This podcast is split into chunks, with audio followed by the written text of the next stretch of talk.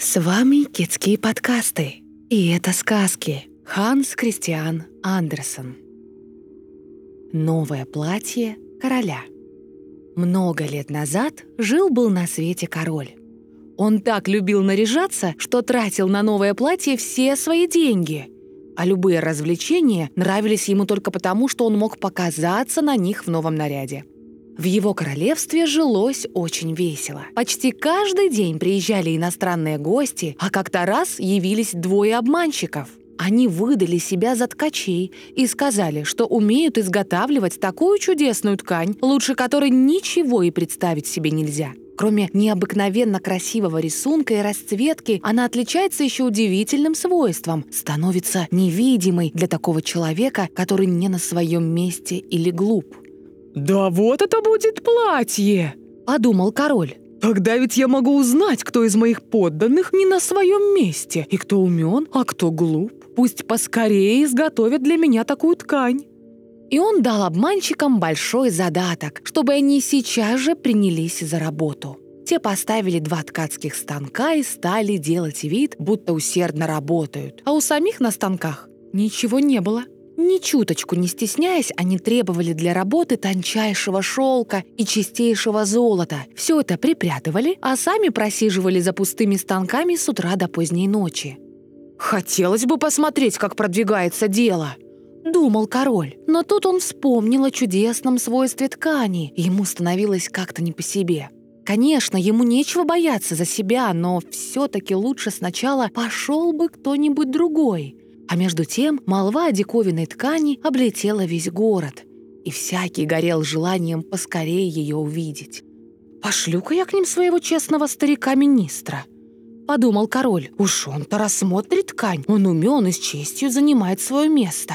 И вот старик-министр вошел в зал, где за пустыми станками сидели обманщики. «Господи помилуй!» — подумал министр, тараща глаза. «Да я ведь ничего не вижу!» Только он не сказал это вслух. Обманщики почтительно попросили его подойти поближе и сказать, как нравятся ему узоры краски. При этом они указывали на пустые станки, а бедный министр, как ни таращил глаза, все так и ничего не видел, да и видеть-то было нечего. «Ах ты, Господи!» — думал он. «Неужели я глуп? Вот уж чего никогда не думал. Упаси Господь, кто-нибудь узнает. А может, я не гожусь для своей должности? Нет, нет, так нельзя признаваться, что я не вижу ткани. Что же вы ничего не скажете нам?» Спросил один из ткачей. «О, это примило!» — ответил старик-министр, глядя сквозь очки. «Какой узор! Какие краски! Да-да, я доложу королю, что мне чрезвычайно понравилась ваша работа. Рады стараться!» Принялись расписывать, какой тут необычайный узор и сочетание красок. Министр слушал очень внимательно, чтобы потом повторить все это королю. Так он и сделал. Теперь обманщики стали требовать еще больше денег, шелка и золота. Но они только набивали себе карманы, а на работу не пошло ни одной нитки.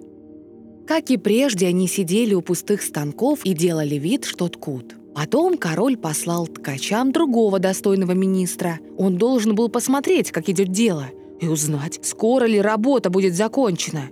С ним было то же самое, что и с первым. Уж он смотрел-смотрел, а все равно ничего, кроме пустых станков, не высмотрел. «Ну как, вам нравится?»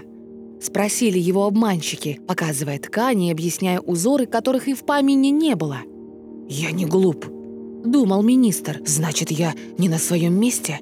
Вот те раз. Однако нельзя виду подавать. И он стал расхваливать ткань, которой не видел, восхищаясь красивым рисунком и сочетанием красок. «Примила, примила!» – доложил он королю. Скоро весь город заговорил о восхитительной ткани.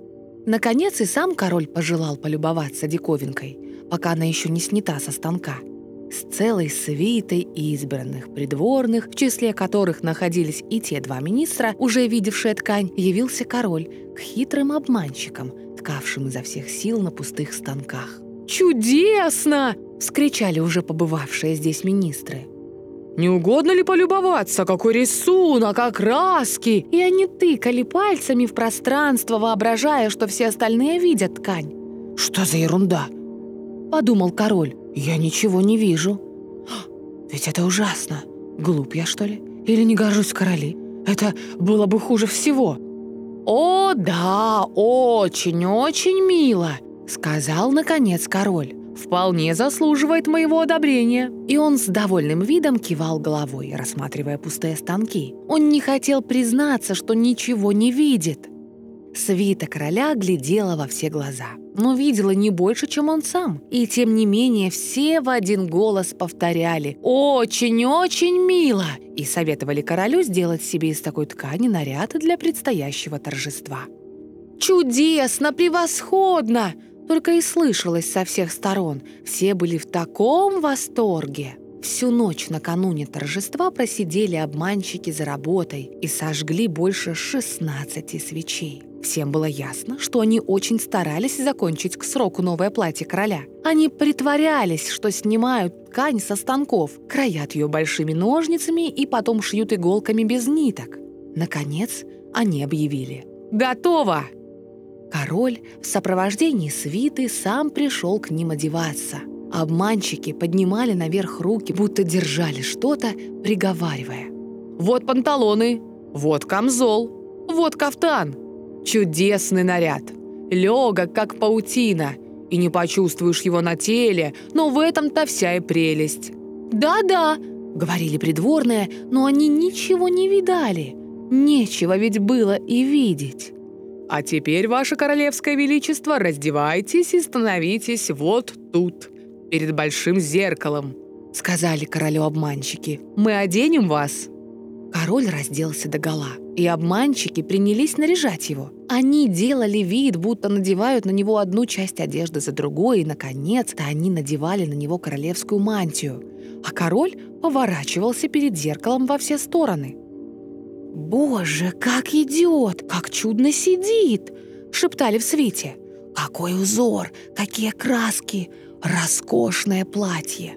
Король крутился перед зеркалом. Надо ведь было показать, что он внимательно рассматривает свой наряд. Камергеры, которые должны были нести шлейф королевской мантии, сделали вид, будто приподняли что-то с пола и пошли за королем, вытягивая перед собой руки.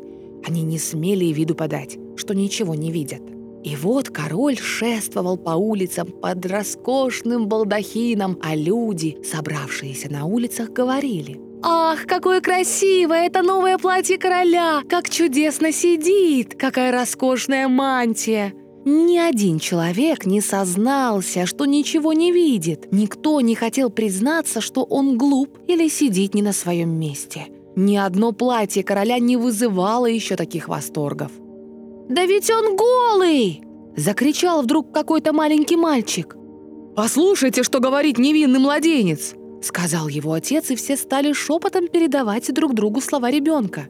«Да ведь он совсем голый! Вот мальчик говорит, что он совсем не одет!» Закричал, наконец, весь народ, и королю стало жутко. Ему казалось, что они правы, но надо же было довести церемонию до конца. И он выступал под своим балдахином еще величавее, а камергеры шли за ним, поддерживая мантию, которой не было. Желаем спокойной ночи от онлайн-школы Кицкей.